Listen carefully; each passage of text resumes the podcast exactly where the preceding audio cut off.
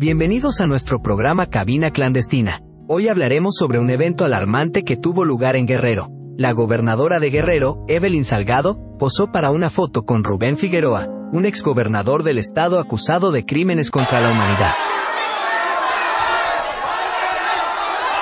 La imagen perfecta de la impunidad, gobernadora de Guerrero, se reúne con represores y asesinos del PRI, a la vez que comunidades son desplazadas por la violencia posando para la foto. Evelyn Salgado, gobernadora de Guerrero, impuesta por su padre Félix Salgado Macedonio, actualmente senador, y el asesino exgobernador Rubén Figueroa, aparecen sonrientes al lado de otros personajes, integrantes del PRI y de Morena, todos reunidos en una misma imagen. A la vez que ocurría esta escena, 240 personas abandonaron sus hogares, acosados y perseguidos por la violencia en las comunidades de Guerrero a finales de febrero de 2023.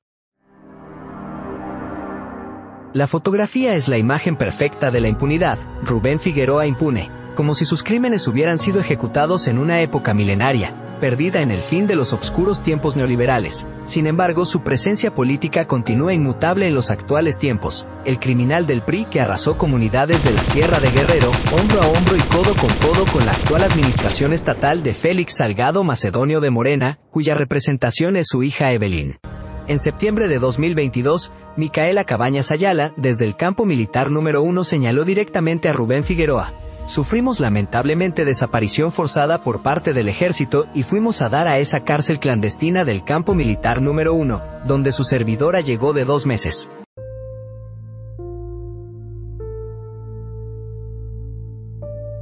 Después del asesinato de Lucio Cabañas a manos del ejército el 2 de diciembre de 1974, su familia estuvo secuestrada por dos años. Fuimos liberados, pero para poder salir mi mamá tuvo que estar sujeta al innombrable gobernador de Guerrero que era en ese entonces, y fue violada por él. En 1974, el gobernador de Guerrero era Rubén Figueroa Figueroa, conocido como el Tigre de Huitzuco, encargado de la contrainsurgencia y exterminio de comunidades en Guerrero. La dignidad y resistencia sigue señalando a estos personajes como lo que son, criminales y asesinos. Por ello, durante los eventos por el Día del Ejército el 19 de febrero de 2023, familiares de desaparecidos del estado de Guerrero realizaron una protesta en el sexto batallón de ingenieros de combate para exigir justicia y denunciar la impunidad en que se han mantenido los vuelos de la muerte.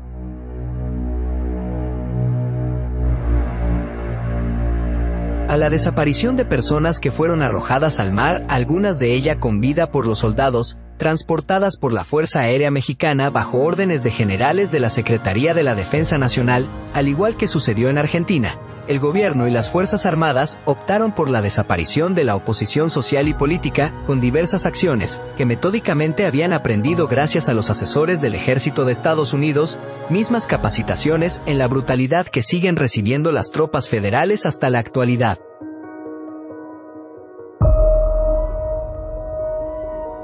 Esto se comprueba con el regreso de 128 elementos de la Brigada de Fusileros Paracaidistas de la Secretaría de la Defensa Nacional, después de casi un mes de entrenamiento entre el ejército mexicano y tropas estadounidenses en el Fuerte Foc. Del 8 de julio al 1 de agosto de 2022, recibieron entrenamiento de fuerzas especiales del lado del Ejército Federal Mexicano un equipo militar conformado por dos jefes, 14 oficiales y 112 elementos de tropa, formaron parte de un extenso programa de entrenamiento del ejército estadounidense. En la viva y enérgica voz de los familiares el reclamo de justicia es contundente. No los agarraron en el monte peleando, se metieron a nuestras casas como viles ladrones, por eso venimos a decir que no hay nada que celebrar en el Día del Ejército. Estela Arroyo Castro, hija y sobrina de desaparecidos, con megáfono en mano espetó con mucho coraje. No es posible que este gobierno actúe de la misma manera que los gobiernos pasados, los priistas, los que hicieron todo esto, los que masacraron y desaparecieron a nuestros familiares. Es una gran ofensa que sigan comiendo juntos, que brinden y les aplaudan por los crímenes que cometieron. Políticos y militares impunes tras la represión a la que sometieron a los pueblos de Guerrero. Políticos y militares que contemplan la violencia, el desplazamiento forzado y huida de habitantes de las comunidades de Guerrero para salvar sus vidas, mientras literalmente se despeja el campo para los intereses de empresas transnacionales que esas mismas dinastías de políticos y militares respaldan. Cabina Clandestina Producciones.